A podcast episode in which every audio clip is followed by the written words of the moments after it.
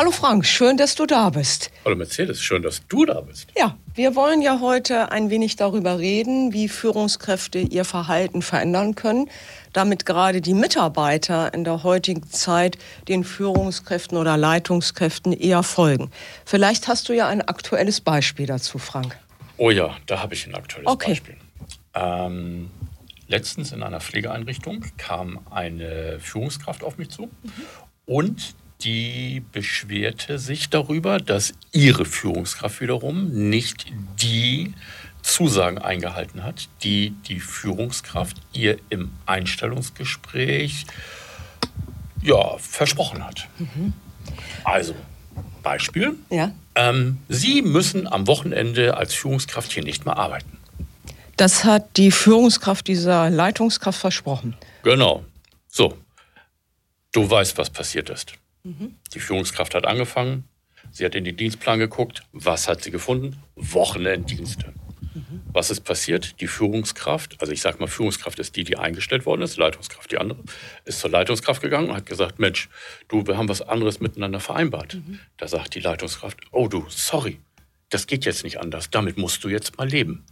Führungskraft sagt, damit muss ich gar nicht leben, ich kündige. Weg quasi. Ja. Ähm, das ist natürlich bedauerlich auf der einen Seite. Auf der anderen Seite ähm, stellt sich für mich die Frage, wie gehe ich als Leitungskraft oder Führungskraft, wie wir es auch immer nennen wollen, eigentlich damit um, mit meinen Aussagen und welche Haltung steckt eigentlich dahinter, wenn es darum geht, bestimmte Aussagen zu treffen. Also welche Haltung als Führungskraft habe ich eigentlich? Hast du da vielleicht auch ein Beispiel? Ähm, ich habe sicher noch andere Beispiele, möchte darauf aber gerne noch was antworten, was du so darstellst. Das ist etwas, was ich häufig erlebe, dass Leitungskräfte anderen Mitarbeitern erstmal Versprechen machen, die dann nicht eingehalten werden. Das ist natürlich sehr ungünstig und ist nicht die beste Vorbildfunktion. Da sind wir uns, glaube ich, einig. Das denke ich auch, ja. Ja, da habe ich sicher auch noch andere Beispiele. Es werden manchmal den Mitarbeitern auch, wird denen wir versprochen bei der Neueinstellung, sie arbeiten definitiv nur jedes zweite Wochenende. Wenn ich mir jetzt Dienstpläne angucke, dann sehe ich jetzt schon, das kann nicht eingehalten werden, ähnlich wie bei dem Fall, den du erzählst. Das heißt, als Leitungskraft sollte ich wirklich nur Aussagen tätigen, die ich auch einhalten kann. Das ist für mich eine Vorbildfunktion. Ja, und andere Beispiele habe ich. Ich habe eine andere Leitungskraft, das ist ein Einrichtungsleiter, der seit Jahren immer kostenfrei das Mittagessen in der Einrichtung konsumiert. Von Oha. mit, von Mitarbeitern aber erwartet, wenn sie dort essen, dass sie natürlich einen Beitrag dazu leisten, dass das abgebucht wird in irgendeiner Form. Auch da sehe ich keine Vorbildfunktion und ich glaube, das macht etwas mit Mitarbeitern. Ja, und die andere Variante ist die, wir werden ja noch einen weiteren Podcast haben zum Thema Zusammenarbeit alt und jung, dass viele Leitungskräfte, die lange, lange Jahre in einer Leitungsposition tätig sind, aus meiner Sicht auch nicht mit einem guten Beispiel vorangehen. Ich glaube, das hat einen ganzen Wirtschaftszweig, sprich die Pflege, auch über Jahre hinweg getragen. Das heißt, Überstunden wurden nicht aufgeschrieben oder nur marginal aufgeschrieben. Ich nenne mal ein Beispiel, wenn wir zum Beispiel auf eine Wohnbereichsleitungsebene gehen, dass die ihren normalen Regeldienst machen von 7,7 Stunden, aber eher kommen, eine Stunde vielleicht vor dem Dienst und nach dem Dienst auch noch zwei Stunden bleiben, um ihren eigentlichen Tätigkeiten nachzukommen. Das äh, finde ich schwierig, gerade für junge Menschen, die nachkommen, die dann sagen, nee, mein Dienst endet aber da und da und in meiner Arbeitszeit muss ich das und das auch erledigt haben oder die Möglichkeit dazu haben. Und äh, aus meiner Sicht hat äh, dieses auch einen negativen Vorbildcharakter. Das sind ja gerade die Babyboomer, über die wir noch reden werden. Das heißt, wenn ich das über Jahre hinweg gemacht habe, ich sage das auch mal Leitungskräften, das Unternehmen damit auch gut gelebt habe, dann bricht da jetzt eine Systematik auseinander. Und das finde ich nicht gut. Ich glaube, man muss seine Sachen innerhalb der Dienstzeit schaffen, also da auch Strukturen hinterlegen. Wie meinst du das? Vorbildfunktion. Kannst du dich noch erinnern? Wir haben vor zwei Jahren, glaube ich, mit einer Universität in Hamburg zusammen ein Projekt gehabt. Da ging es um die Frage Stimmt. Gesundheit und Führung. Und ähm, wir haben die Führungskräfte damals gefragt, inwieweit glaubst du eigentlich, dass du ein Vorbild für das Thema Gesundheit gegenüber deinen Mitarbeitern bist. Mhm. Also hast du eine Vorbildfunktion. Und die meisten Führungskräfte sagten bei der Frage, nee, habe ich nicht. Und ich kann dir auch genau sagen, warum. Ich bleibe länger, damit meine Mitarbeiter früher gehen können. Ich springe ein, damit meine Mitarbeiter ein freies Wochenende haben. Und ich mache Dinge, also äh, erledige Tätigkeiten, damit meine Mitarbeiter davon nicht belastet mhm. sind. Und wenn ich das zurückschließe auf das, also mein Verhalten als Vorbild für andere, dann kann ich nicht sagen, dass ich ein Vorbild bin. So, und da stellt sich dann für mich nämlich die Frage, inwieweit ähm, dieses Thema Vorbild, das, das ist ja ein großer Begriff, ne? So, aber die, die Frage ist ja, welche Haltung steckt eigentlich dahinter? Mhm. Für mich als Führungskraft, welches Verhalten ich an den Tag legen möchte. Und die Frage von Haltung hat natürlich auch ein bisschen was mit Persönlichkeit von Führungskräften mhm. zu tun. So. Und ähm, wir erleben das ja ganz häufig, dass Mitarbeiter, die fachlich gut sind, in eine Führungsebene gehoben werden. Und dann stellen diese Personen irgendwann fest, ah, zum Führen gehört mehr als Fach-Know-how. Also da sind noch andere Kenntnisse eben notwendig, das wissen wir alle. Aber was glaubst du denn? Verteilung fachlich, persönlich, was ist da für dich, hat den größeren Auswirkungen oder das größere Moment sozusagen? Ja, da docke ich mal an an das, was du dort darstellst. Also erstmal denke ich, sollte abschließend auch der Appell sein, was diese Vorbildfunktion anbelangt mit Überstunden, mit Vor- und Nacharbeiten. Ähm, mein Wunsch wäre, dass jede Führungskraft sich da auch konsequenter abgrenzt und zwar egal, welches Alter sie hat. Der andere Aspekt, den du ansprichst, ist die Auswahl. Es ist häufig so, wie du sagst, jemand, der fachlich gut ist, wird befördert, also zur Wohnbereichsleitung und so weiter und so fort. Die fachliche Expertise steht für mich bei Führen und Leiten aber nicht so sehr im Vordergrund, sondern es sind eher soziale Kompetenzen. Also zum Beispiel auch sowas wie Empathie, wie Organisationsfähigkeit, also drumherum liegende weiche Fähigkeiten und Fertigkeiten, die die Persönlichkeit ausmachen. Ähm, auch da würde ich immer mal genau hingucken. Ich nenne das mal Menscheln menschelt das mit meinen Mitarbeitern? Wie gehe ich mit denen um? Ähm, insofern sehe ich gerade sowas wie soziale Kompetenz, Methodenkompetenz als ein zentrales Auswahlkriterium für das Leiten und Führen.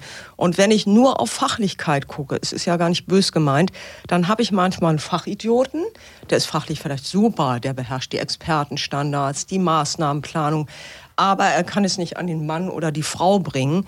Und das finde ich gerade, was Leitung anbelangt, ganz, ganz wichtig. Also es hat für mich auch ein Stück weit was mit Haltung, mit Menschenbild zu tun. Ich weiß nicht, wie siehst du das? Ja, es hat was mit Haltung, mit Menschenbild zu tun und auf der anderen Seite ähm, auch das, was wir ja immer wieder den Führungskräften, besonders Jungführungskräften auch sagen, dass ähm, Führung Beziehungsarbeit ist das ist jetzt ein bisschen provokant, aber ähm, ich bringe, ich kann das irgend, ich kann das den Menschen beibringen, wie ein Dienstplan funktioniert. So. Ähm, kann ich es aber jedem Menschen beibringen, wie er so in Beziehung zu anderen Menschen tritt, dass er oder sie sich angenommen fühlt. Per se kann ich es auch jedem beibringen, aber ich glaube, da müssen so ein paar grundsätzliche ähm, Eigenschaften schon in dem Menschen wohnen, wohnen in Tüdelchen, damit das ähm, leichter funktioniert. Also ich glaube, es gibt Menschen, da, sagt man sofort, Mensch, der ist als Führungskraft geeignet, das hört sich jetzt ganz doof an, oder es gibt auch Menschen, wo man sagen würde, ah, lass das mal lieber. Das hat ja nichts damit zu tun, ob die einen Dienstplan erstellen können, sondern das hat was damit zu tun, wie ähm, können die an Menschen herantreten. Ja. Und dieses Thema Führung und Beziehung ähm, ist für mich das A und O und dann geht es natürlich so um Sozialkompetenz, also das kennen wir alles. Ne? So. Ähm, was glaubst du, Führung und Beziehung oder Management und Dienstplanung, was ist für dich da wichtiger? Ja, ich äh, denke mal, das, was du schon gesagt hast, also Dienstplan kann ich jedem beibringen. Ähm, wir hatten ja auch eins ein Unternehmen, wo das eine Pflegehilfskraft gemacht hat. Also das kann ich auch delegieren, wenn ich diese Menschen kompetent anleite. Also ein Dienstplan für mich ist ein Rahmen, den kann ich äh, aus dieser Leitungsfunktion auch rausnehmen. Das tun die wenigsten. Ähm, dann habe ich nämlich auch Zeit für meine Mitarbeiter mit denen mal zu sprechen, zu gucken, wie geht es denen, wie fühlen die, wo kann ich die unterstützen in den Bereichen. Und ich möchte da gern nochmal andocken. Ich glaube, dass sich auch die Weiterbildung, die es ja gibt ähm, für die WBL, die PDL und die EL, dass man da nochmal genauer drauf gucken sollte. Das ist ja erstmal ein Werkzeugkoffer, den man einsetzen kann für äh, ja, diese Ausübung der Tätigkeit. Aber ich glaube, es ist mehr, also sowas wie ein prozessbegleitendes Coaching. Da wünsche ich mir auch, dass Leitungskräfte das mehr einfordern von ihren Arbeitgebern und sagen, da brauche ich Unterstützung, ähm, da habe ich vielleicht Handlungsbedarfe, dass es da nicht aufhört nach 500 Stunden, 800 Stunden oder 1000. Das ist ja vom Bundesland zu Bundesland anders. Und darüber, glaube ich, kann ich so etwas lernen wie Gesprächsführung zumindest. Wie versuche ich mich auf Bedarfe von Mitarbeitern einzustellen? Weil ich glaube, das wird ja immer schwieriger. Wenn Arbeitgeber das aber hinkriegen, Mitarbeiter in Leitungspositionen dort zu fördern, dann glaube ich, ist es für beide Seiten ein ganz guter Deal. Ja, da habe ich auch noch eine Idee, ähm, wo du das gerade sagst mit den Qualifikationen für Leitungskräfte. Ähm, weißt du, was ich mir wünschen würde, und zwar von Herzen wünschen würde, dass ähm, Leitungskräfte ein Angebot bekommen für solche Qualifikationen, also diese, wie auch immer, Stundenzahlen. Es geht mir nicht um Stundenzahlen, es geht nur um Inhalte. Und der Mitarbeiter im Vorwege, also, die, ne, also der neue, neue Leitungskraft, neue Führungskraft, im Vorwege mal genau guckt, was brauche ich eigentlich wirklich? Ähm, und sich dann vertiefend mit diesen Themen beschäftigt. Weil ich erlebe das nämlich in Führungskräftetrainings, also in diesen Weiterbildungen ganz häufig. Dann sitze ich da oder stehe da und erzähle denen was zur MD-Prüfung. Und dann sagen die Mitarbeiter, wow, MD-Prüfung, boah, das ist aber spannend. Naja gut, okay, vom Pablocki, wir machen das mal mit dir, so, ne? ja. alles gut. Aber ähm, wir brauchen eigentlich ganz andere Dinge. Wir brauchen, wie gehen wir mit den Mitarbeitern um? Mhm. Wie gehen wir mit Konflikten um? Ähm, ganz anderes Thema, wie gehen wir mit betriebswirtschaftlichen Fragen um. Ja. Ne? Also da sind ganz viele Dinge, ähm, wo, glaube ich, wesentlich mehr Impuls sein müsste als bei anderen Dingen. Aber das ist jetzt mal Schnee von morgen. Wenn wir das Ganze jetzt mal zusammenfassen, was wir gerade so erzählt haben, was wäre denn für dich so die wesentliche Quintessenz? Na, die Quintessenz fängt für mich schon an bei der Auswahl der potenziellen Leitungskraft, dass ich die vorbereiten muss. Also ich erlebe es häufig so, auf einmal entdecke ich, da fällt eine WBL, eine PDL oder EL raus mhm. und ich muss eine Nachfolge angucken. Also die alte PDL, WBL oder EL ist schon weg. Ja, und dann gucke ich mal, wer macht es. Das finde ich schlecht. Also ich würde mir eine prospektive Planung wünschen für jedes Unternehmen. Zum Beispiel, der Frank hört im halben Jahr auf, wen qualifiziere ich nach, wen mache ich so fit, dass er das Amt auch antreten kann. Und damit meine ich nicht nur diese Weiterbildung, die kann man da sicher schon anfangen, also dass ich in der Pipeline auch nachqualifiziere. Also sowas wie einen Werkzeugkoffer zusammenstelle und sage, den brauchst du, liebe Leitungskraft, damit du mit deinen Mitarbeitern gut umgehen kannst. Und auch wenn ich in Amt und Würden bin, dass ich die ganze Zeit immer noch Unterstützung bekomme. Es gibt Unternehmen, die tun das, die finde ich schon sehr fortschrittlich. Und ich glaube, dass da ähm, dann auch weniger Rollenprobleme entstehen. Das wird ja das Thema für unseren nächsten Podcast sein, dass viele Leitungskräfte auch Rollenprobleme haben. Wenn ich die aber gut und prozessbegleitend vor, ja, letztendlich dahin führe, dass ich sage, die sind jetzt gut aufgestellt und ich lasse die nicht so alleine, dann ist es auch nicht wieder Sprung ins kalte Wasser. Und was ich mir dann auch wünschen würde von Leitungskräften, Stichwort Vorbildfunktion, das habe ich auch schon häufiger erlebt, wenn ich merke, dass ich diesem Amt gar nicht gewachsen bin, dass ich dann auch zurücktrete. Ich finde das legitim und ich finde, da gehört auch viel Zivilcourage dazu, zu sagen, nee, ähm, das habe ich mir anders vorgestellt, weil ich glaube, dieses sich anders vorstellen, und das ist für mich Vorbildfunktion, wäre wichtig, dass ich von vornherein darauf vorbereitet werde, prozessbegleitend, damit ich gut auch diese Position ausüben kann. Ich habe noch einen. Ja. Und zwar äh, möchte ich da andocken, was du vorhin erzählt hast mit dem Thema, ich kann oder sollte nur die Zusagen treffen, die ich auch einhalten kann.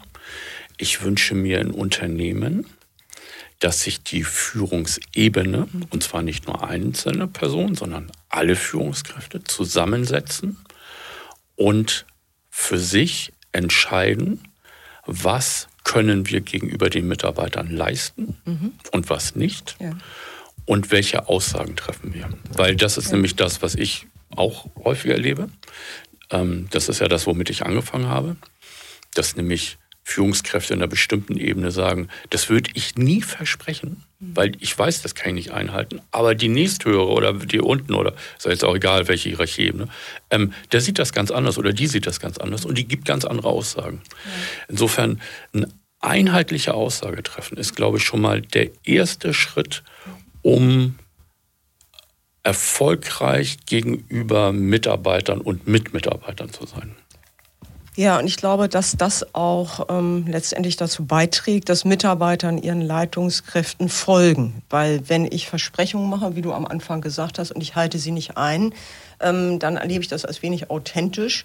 Und warum sollte ich den dann, dann folgen? Also ich glaube, da sind viele Bedarfe, nochmal auf Leitungsebene diese Menschen fit zu machen, ihnen nochmal Strukturen zu geben. Und wir haben ja vor ein paar Jahren auch ein Buch geschrieben Ach. zum Thema ähm, der Werkzeugkoffer für die WBL. Vielleicht hilft es dem einen oder anderen noch mal weiter. Ich glaube, da sind viele Prozessideen drin. Wie mache ich mich fit? Und ich denke, eine Einrichtung könnte dieses Buch ja vielleicht auch noch mal anschaffen und gucken, wie steige ich in diese Leitlinien ein.